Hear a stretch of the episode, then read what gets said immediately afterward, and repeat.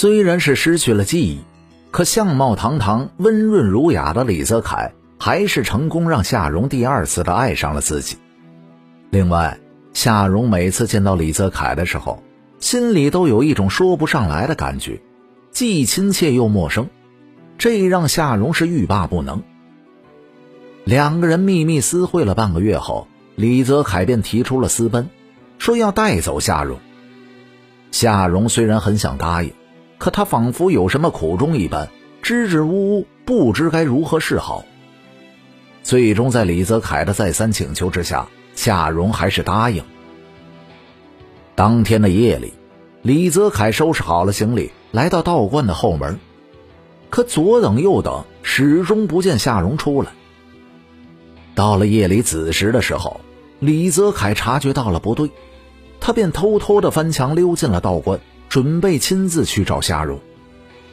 在路过裴如海的房间的时候，他忽然听到了一阵悉悉嗦嗦的声音，好奇之下，他趴在床边偷看了起来。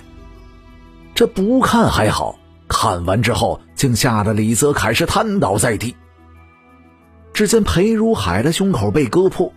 夏蓉正趴在他的胸前，贪婪的吸吮他的血液。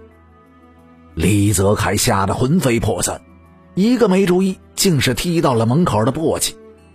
夏蓉听到了动静，一伸手，身后一根如藤蔓一般的东西飞速的射向了李泽楷，并将其缠绕捆绑，拖进了屋里。可当夏蓉看到是李泽楷的时候，不由得是大惊失色，立马挥手放开了他。可李泽楷也是清楚的看到，那些藤蔓竟是从夏蓉的背后长出来的。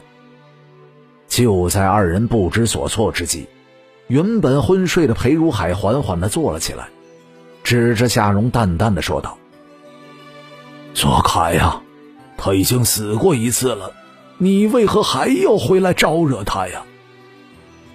原来，五年前李泽楷和夏蓉在一起的时候。早已偷尝了禁果。在李泽楷离开后不久，夏蓉便发现自己怀孕了。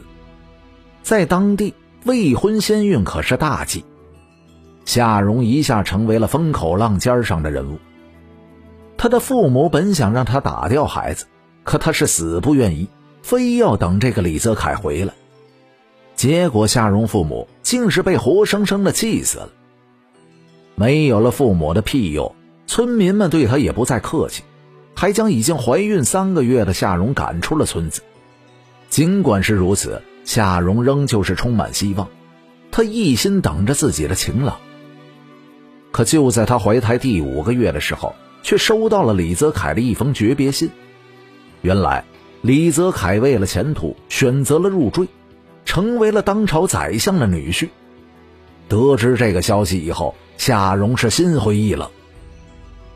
当时的裴如海正跟着师傅在外历练，等他回来的时候，发现夏蓉自刎在了村外的一棵槐树之下。幸运的是，槐树巨阴，加上夏蓉心中的怨气未散，裴如海便央求师傅将其魂魄封印在了魂树里。为了让夏蓉早日的修成人形，裴如海不惜用自己的心头血养树。好在没过多久。夏蓉便修成了人形，变成了一只树妖，只是记忆全失。为了保护夏蓉，裴如海便让他住在了道观，从不让他进村子。在得知了李泽楷要回乡探亲的时候，他故意让李长编撰了一个贼人抢劫夏家的谎言，就是为了防止李泽楷找寻夏蓉的踪迹。得知真相以后的李泽楷是跪地痛哭。随即讲述了另外的一个故事。原来，他到京城以后过得并不好。第一次科考失利，他无颜面对乡亲，便留在了京城。幸运的是，机缘巧合之下，他认识了宰相的女儿。宰相对他十分的赏识，他的女儿也看上了李泽楷。宰相以入赘为条件，表示可以帮李泽楷上下打点。李泽楷原本是拒绝的，可谁敢和宰相对着干呢？就这样，他被强行的入赘，过上了非人非狗的狼狈的生活。但宰相也算守信，帮他在科考中高中探花，并给他安排了一个通判的职位。由于思念的缘故，李泽楷常常的躲在书房里偷画夏蓉的画像。纸里终究包不住火，此事最后还是被妻子发现了。妻子在得知夏蓉的存在以后，要求李泽楷即刻回乡杀死夏蓉，并带着他的项上人头回去。为了保住自己的官位，李泽楷今天晚上就准备动手。看着跪在地上失声痛哭的李泽楷，裴如海是深深的叹了一口气。几天以后，人们发现这个李泽楷失踪了，谁也不知道他去了哪里。只是裴如海的道观里，多了一个新来的道士。